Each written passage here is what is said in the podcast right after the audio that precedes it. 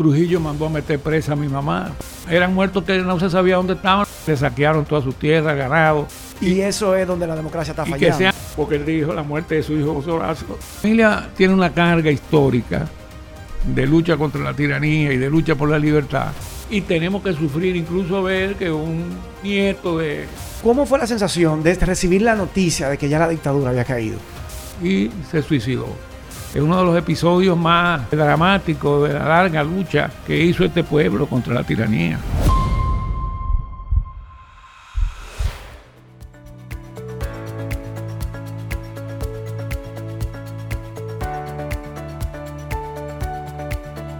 Hoy me acompaña don Porfirio Rodríguez Iriarte, ingeniero civil dominicano mayor de edad, da- nacido en... Wow, pa, ¿dónde tú naciste? Tú naciste aquí en, la República Dominicana. En Caracas. nacido en Caracas, Venezuela, y padre del diputado José Horacio Rodríguez. Hoy vamos a tener una conversación para conocer un poco esa historia familiar, pa.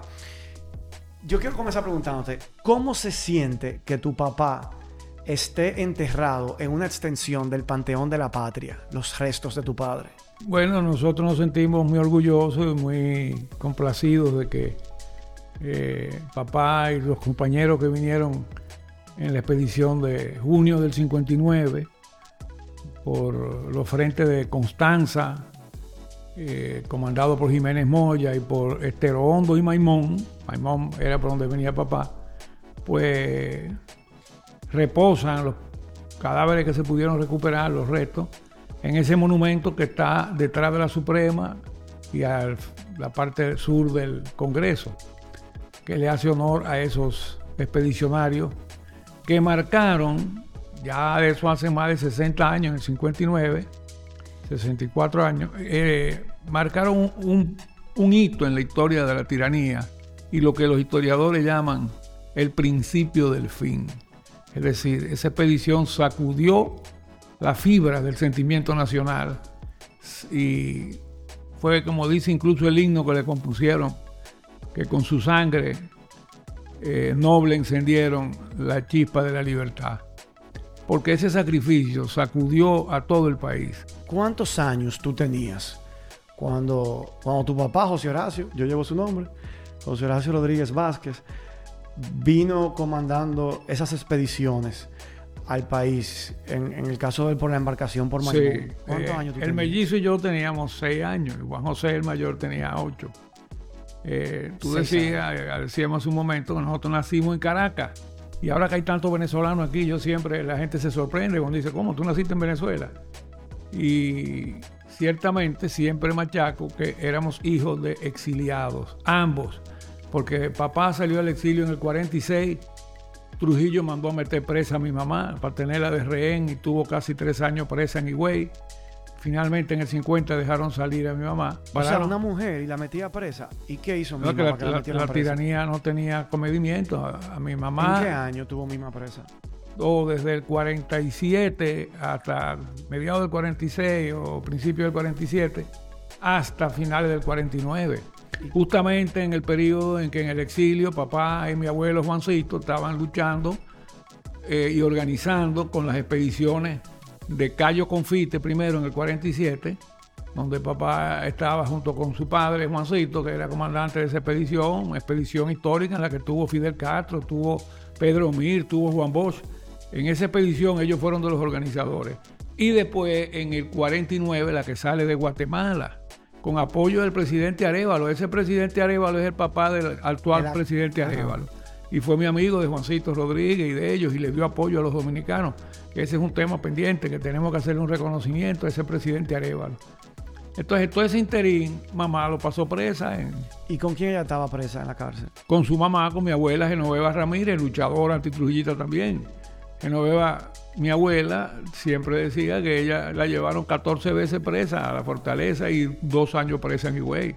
Esas dos mujeres, Guillermina Iriarte y Genoveva, Genoveva Ramírez, Ramírez. en los años 40, presas en Higüey, simplemente ¿por qué? O sea, cuando tú dices luchadores contra Trujillo, ¿qué- cu- ¿cuál era la lucha? ¿Qué hacían? Mi mamá básicamente por ser la esposa de uno de los dirigentes en el exilio, lo mismo que a tía Pucha, una hermana de papá, Pucha Rodríguez, que la tuvieron presa casi dos años y pico en Moca. Bueno, porque como el comandante de la expedición era Juancito Rodríguez, Trujillo eh, tuvo presa a mamá, que era su nuera, la esposa de su hijo, y a, y a la hija de Juancito, a Pucha, las tuvieron presas casi tres años. En arresto domiciliario, en y el a caso la de mamá mamá. de la nuera también, porque, eh, Y ese- porque bueno, abuela sí. También. Sí, pero Genoveva además era hermana de Miguel Ángel Ramírez Alcántara, que era uno de los dirigentes del exilio. O sea que nuestra familia tiene una carga histórica de lucha contra la tiranía y de lucha por la libertad de más de 15 años. Eh, y los 15 previos, antes de salir al exilio, también de, de resistencia. Y, y en parte yo creo que nosotros pues hemos hecho un esfuerzo, mis hermanos y yo, de que en la nueva generación, tú y tus hermanas, tú fuiste el primer nieto de papá, de José Horacio, y por eso yo te puse ese nombre, eh, y que ustedes tuvieran siempre conciencia de todo el sacrificio de la familia, porque papá estuvo involucrado y participó en las tres expediciones que se intentaron contra Trujillo, la de Cayo Confite en el 47, la de Luperón en el 49, y 10 años después viene comandando el frente de Maimón en el 59, donde finalmente pierde la vida. Es decir, que nosotros estamos sesgados por una larga lucha y una resistencia. Y papá no era un muchacho improvisado. Cuando él muere tenía 49 años, era abogado, había hecho un posgrado en Harvard en economía, era profesor de la vieja facultad de Derecho. Es decir, que eran gente que tenían un peso, digamos, eh, en, esa, re- en esa resistencia, en esa lucha. Había estudiado también en la Sorbona, en París, en Francia. Había estudiado en París también, y él no pudo terminar porque la guerra mundial. O sea que es una lucha familiar que nosotros hemos reivindicado y hemos heredado y de alguna manera hemos tratado de que ustedes la tengan presente. Pero además de que sean siempre consecuentes, que ustedes tienen un apellido y un nombre que cuidar, que somos herederos de un ejemplo de lucha, de sacrificio, de un hombre como mi abuelo, Juancito Rodríguez, que puso al servicio de la lucha contra Trujillo su riqueza personal y finalmente le saquearon toda su tierra, ganado. Es uno de los episodios más eh, dramáticos de la larga lucha que hizo este pueblo contra la tiranía. Una riqueza personal que no era cualquier riqueza. Estamos hablando de que en la década de los años 40, tu abuelo, Juancito, era uno de los hombres más ricos de este país. Yo recuerdo una vez que yo estaba en octavo curso, eh, estudiando en octavo, y una profesora, la profesora de Ciencias Sociales, María Teresa González, eh, que daba la clase de historia y estábamos viendo la dictadura de Trujillo.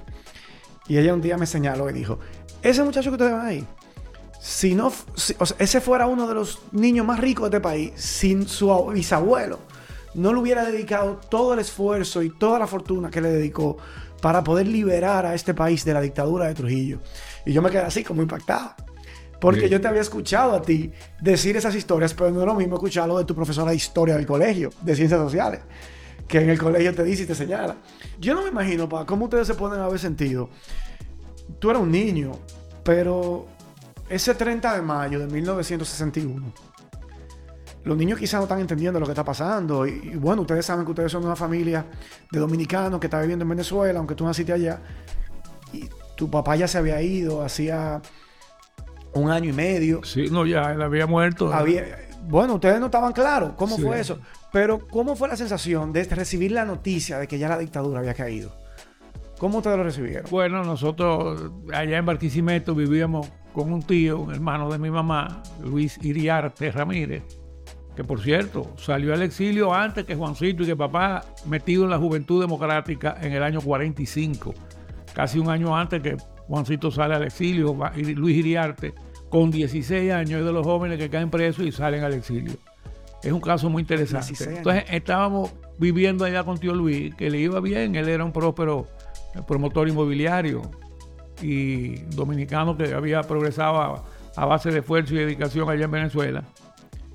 Y cuando llegamos a la casa de- del colegio, vemos un como que hay gente, vecinos estaban en la casa porque ya la noticia era que habían matado a Trujillo. La gente no tiene idea de, de las circunstancias y de los ambientes. Cuando matan a Trujillo en mayo del 61, no olvidemos que casi un año antes Trujillo había intentado matar a Betancourt, al presidente Rómulo Betancourt. Por eso en Venezuela. la mayoría del pueblo venezolano, o todo el pueblo venezolano, era marcadamente anti-trujillista. O sea, los venezolanos en general, que le decían chapita, eh, le tenían odio porque el tipo había intentado matar al propio presidente de Venezuela, que es uno de los factores de la caída de Trujillo, porque eso ocasionó que la OEA le hiciera sanciones a Trujillo y entonces vino todo un proceso de agudizamiento de la resistencia y del aislamiento de Trujillo. Bueno, nosotros llegamos a la casa, muchachos, y vemos los primitos que están voceando y nos reciben corriendo y nos dicen, mataron a Chapita, mataron a Chapita. Y nosotros como medio escépticos, pero entonces vemos que en la galería había mucha gente. Los vecinos del vecindario fueron a esa casa donde están los dominicanos, porque esa noticia pues querían ir a compartir con los vecinos dominicanos. Y efectivamente, mi abuela nos dice, sí, mataron a Trujillo. Pero a mis hermanos y a mí nos marcó que cuando subimos a la habitación había un segundo piso ahí, encontramos a mi mamá llorando. Mamá, ¿y por qué tú estás llorando? Y mataron a Trujillo. Y mi mamá dijo, ay, don Juan, don Juan. Se desesperó y no vio llegar este día. Eh, justamente hacía unos seis meses que ahí mismo en la casa de Barquisimeto, nuestro abuelo Juan Rodríguez se había suicidado. Producto de la depresión, 15 años de exilio, en la pobreza se desesperó, la muerte de papá le había afectado mucho y se suicidó. Que era su hijo mayor. Era su hijo mayor y entonces compañero de la lucha en el exilio. Eh, ya don Juan, a pesar de la fortaleza que siempre tuvo, nunca se nos olvida que todos los dominicanos que estaban en Caracas, está como a cinco horas de Barquisimeto, fletaron autobús, muchos dominicanos eran recién llegados del exilio del 14 de junio a hacerle como un homenaje en el entierro. Es la primera vez que nosotros, mis hermanos y a mí, oímos decir que papá está muerto, porque el que da el panegírico dice, ha caído un roble de la lucha contra la tiranía y tal. La muerte de su hijo José Horacio eh, embatió su ánimo. Pero había pasado un año y medio. Sin embargo, a nosotros no nos habían dicho, sino que no se sabe. No perdamos de vista que para el exilio todos los muertos en la expedición eran muertos que no se sabía dónde estaban, los habían enterrado en los montes, los habían enterrado. Y nadie había visto los cadáveres, nadie te podía decir, yo vi el cadáver de él. Lo que había era versiones aún de algunos que habían compartido cárcel con los que quedaban vivos de la expedición. Lo más que habían dicho es que no se sabía, sobre todo de los de la lancha de Maimón. De manera que, y hay un precedente que casi nadie sabe, a Fidel Castro en la guerrilla de Cuba lo dieron por muerto durante meses y después resultó que estaban vivos. y eso de alguna manera los dominicanos veían la esperanza de que algunos podían estar vivos. Podían estar vivos, podían estar presos. Entonces ya se sabía a esa altura de juego, pero a nosotros, los niños, allá en Barquisimeto, nunca nos dijeron tajantemente si no, no se sabe si está vivo, si está preso. Y ahí en el discurso, este hombre dice, por cierto, eh, el autor del libro de Lilija Trujillo, eh, o sea que en el funeral de tu abuelo, cuando están dando las palabras como de recordación, que dicen que se había suicidado, Luis que Mejía, murió, Luis Mejía, un exiliado. ustedes dicen, ¿cómo? Entonces papá está muerto. Sí, Nos impactó y se armó como. Mira que los niños no saben, como un murmullo ahí, una cosa. Porque él dijo la muerte de su hijo Horacio. y nosotros lo vimos clarito. Él dijo así. Eh, y entonces, ahí tío Luis me acuerdo que le dijo a mi mamá y a mi abuela, a estos muchachos no se le puede seguir tapando eso, ya ya ahí no hay esperanza, ya se sabe que están muertos. Y había pasado más de un año de la expedición. Por eso la gente no sabe lo que significó. Y así como el caso de nuestra propia historia familiar pasaba con casi todo lo demás, en Nueva York, en Puerto Rico, en Cuba, en Venezuela, no se sabía. Aquí, aquí cuando cae la tiranía es que finalmente se va a buscar los cadáveres y se constituyó la fundación. ¿Cómo entonces fue ese regreso? Usted había enviado todo sí, Ya a partir de la muerte de Trujillo comienzan a preparar el regreso porque ya se sabía que que ya muerto Trujillo ya eso no podía, que incluso nos sacaron pasaporte y eso. Y finalmente la muerte de Trujillo es en el mayo del 61 y la familia, nosotros, mamá y mi abuela, con sus hijos nacidos allá, regresan eh, en marzo del 62. Ya había caído incluso Balaguer. Había pasado toda la crisis de, final de año del 61 al 62. O sea que fue 10 meses después de caer Trujillo. Así es nos mudamos de Barquisimeto a Caracas y de allá eh, venimos, llegamos. Y nunca se me olvida cuando ese avión llegó, me venía mucho exiliado. Y en ese aeropuerto viejo de Caucedo, que había un gentío de familiares esperando, no es como ahora, había que apiarse por una escalerita y ahí era un gentío que estaba. Eh, y cuando bajamos a tierra, mi abuela, sorpresivamente para mí, se bajó al terreno y besó el suelo. Tenía ya 13 años de exilio y lo que más nos chocó fue la cantidad de familiares de San Juan de la Maguana, todas esas Ramírez de San Juan que fueron a, saludar a su hermana, a su prima, a ¿entiendes? Y, y a oír historias y vengan y conozcan estos primos y ven, nosotros no habíamos crecido hasta esa edad en Venezuela, no teníamos idea de que teníamos tanta familia aquí en Santo Domingo. Decir que, eh, y ahí comenzamos siempre a oír historia y la fundación que se constituyó para honrar a los héroes de junio hizo una labor que todavía 60 y pico de años después la continuamos y me ha tocado a mí ser presidente de esa fundación después de, eh, después de que de niño uno no le paraba mucho a eso. Es decir que venimos por una historia sesgada por lo que significó la lucha del largo exilio para recuperar la libertad. Y el pueblo dominicano tiene que saber que esta democracia que tenemos, que muchos desprecian, que a veces eh, venden su voto por un picapollo, que no saben lo que esa generación de dominicanos sufrió para llevar a este país a tener el derecho a hablar, a opinar, a, elegir sus autoridades y no estar sometido a la voluntad de un bandido, ladrón, asesino como Trujillo. Y tenemos que sufrir incluso ver que un nieto de Trujillo se pavonea y habla y mucha gente cree que él tiene algún mérito para gobernar, alguien que el único mérito que tiene es que tiene el apellido Trujillo. ¿Qué tú sientes, papá? ¿Qué tú sientes? Habiendo, o sea, eh, marcado la dictadura, o sea, habiendo significado la dictadura una tragedia familiar, ¿Qué tú sientes cuando tú oyes? Dices, ah, no, que hace falta otro Trujillo, Trujillo, ven a ver. Bueno, siento la falta de educación política, la ignorancia, todavía que hay muchos dominicanos, y no solo pasa en Santo Domingo, pasa en casi toda parte del mundo, que no han llegado al nivel de ciudadanos, todavía mentalmente, emocionalmente se sienten súbditos. La historia de la humanidad es un largo proceso de avance en su desarrollo político. Y en los tiempos de las monarquías y de los reyes, la gente era súbdito de un rey, se le juraba lealtad. La gente no tenía idea de que la gente tiene el poder de escoger a sus gobernantes para la inmensa masa que no ha llegado a ese nivel de desarrollo histórico y mental de ciudadano, que entienda e interiorice que el poder que tiene el que está mandando es un poder delegado, escogido democráticamente por la mayoría. No, todavía mucha gente cree que el rey es rey porque Dios lo dispuso así, o por, como decían antes, la voluntad divina de Dios. Entonces aquí hay gente que todavía cree que alguien que es nieto de Trujillo tiene derecho a ser un gobernante va a hacerlo porque eh, la idea, o sea, todavía esa cultura de, la realeza y de la eh, cultura monárquica no ha evolucionado a todo el mundo. Hasta países que fueron vanguardia en constituir república como Estados Unidos tienen a veces nostalgia y le envidian a, los ingleses que tienen corona y tal. Pueblos que ya eliminaron el poder político de la corona, dejaron la corona como un poder simbólico como un poder, eh, ¿entiendes? El poder lo elige siempre el Parlamento y el pueblo. Pero eso es parte del atraso político, eso es parte del desafío que tienen ustedes de educar para aumentar la conciencia histórica, social y cívica de los ciudadanos, para que seamos ciudadanos.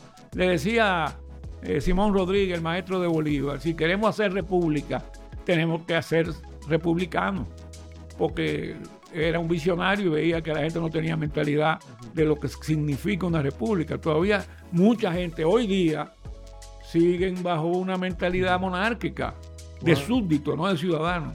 Yo creo que ese es el reto que tiene nuestra generación. Construir una democracia cada vez más sólida, más robusta, que sea realmente tal, el poder del pueblo para servir al pueblo. Eh, porque ese desencanto que a veces reporta el Latino Barómetro de que la mayoría dice que simpatizaría con un régimen autoritario, que no cree en la democracia, es porque no hemos vivido realmente en una democracia plena, en la que sintamos que los representantes que elegimos realmente gobiernan para nosotros, para las grandes mayorías, sino que gobiernan para unos pocos. Y, eso es donde la democracia está fallando. Y que sean elegidos con un nivel de conciencia, porque también parte de lo que ha pervertido la democracia es el poder del dinero, de las campañas financiadas por los más corruptos y entonces eh, a través de técnicas como la publicidad y la propaganda distorsionan todo, inventan muchísimas calumnias, hacen para ir en contra de un candidato o para favorecer otro. O sea que esa es parte de la fragilidad. Tenemos democracia, pero pervertida en muchos aspectos. Yo quiero cerrar este, este episodio, que no hemos entendido un poquito, eh, con esa reflexión. Para mí, el sentido del patriotismo hoy viene marcado por esa lucha seguir usando de ejemplo esos héroes del pasado que en su momento, para poder garantizar esas libertades básicas, tuvieron que sacrificar su propia vida, dejar sus familias atrás. Y hoy ya eso no es lo que está en juego. Lo que está en juego, eh, por suerte, la lucha es a través de unos medios que nos permiten no sacrificar hasta la integridad física, no ser sometido a tortura, por construir esa sociedad digna, esa sociedad justa, ese sueño de República Dominicana que nace con los trinitarios eh, con el inicio de la República en el siglo XIX, pero que continuaron luego los eh, luchadores por la restauración, que continuaron luego los gavilleros que se rebelaron contra la ocupación norteamericana, que continuó toda esa generación de la raza inmortal que luchó contra la dictadura de Trujillo durante 30 años y que continuaron también eh, luego sus sucesores. Es, un proceso largo y difícil, pero eh, hay que tener fe. Hay que tener fe. hay que... Bueno, pues con esa frase cerramos. Hay que tener fe y porque tenemos fe hemos continuado ese legado y esa batalla. Gracias papá por acompañarme en este episodio. Bueno, pues, conmigo.